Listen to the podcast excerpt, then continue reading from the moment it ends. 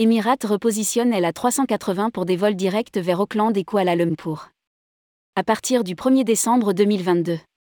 Dès le 1er décembre 2022, Emirates rétablira ses opérations de vol direct en A380 depuis et vers Auckland et Kuala Lumpur. Rédigé par Jean Dalouse le mardi 30 août 2022.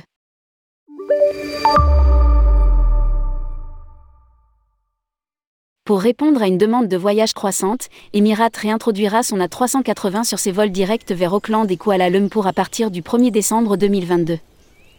Actuellement, la compagnie dessert les deux villes via un service lié en Boeing 777-300ER, réalisant une escale à Kuala Lumpur avant d'atterrir à Auckland. Le déploiement des vols directs en A380 garantira aux deux villes des liaisons directes depuis et vers Dubaï. La mise à jour de l'horaire de la compagnie offrira aux clients une flexibilité et une disponibilité de sièges plus importante. Ces nouveaux services permettront aux voyageurs de profiter de plus de destinations avec des temps d'escale réduits. Précise Emirates dans un communiqué. Le vol direct K448 de Dubaï à Auckland décollera à 10h05 et arrivera à 11h05 le lendemain. Le vol retour partira d'Auckland à 21h15 et atterrira à Dubaï à 5h25 le lendemain.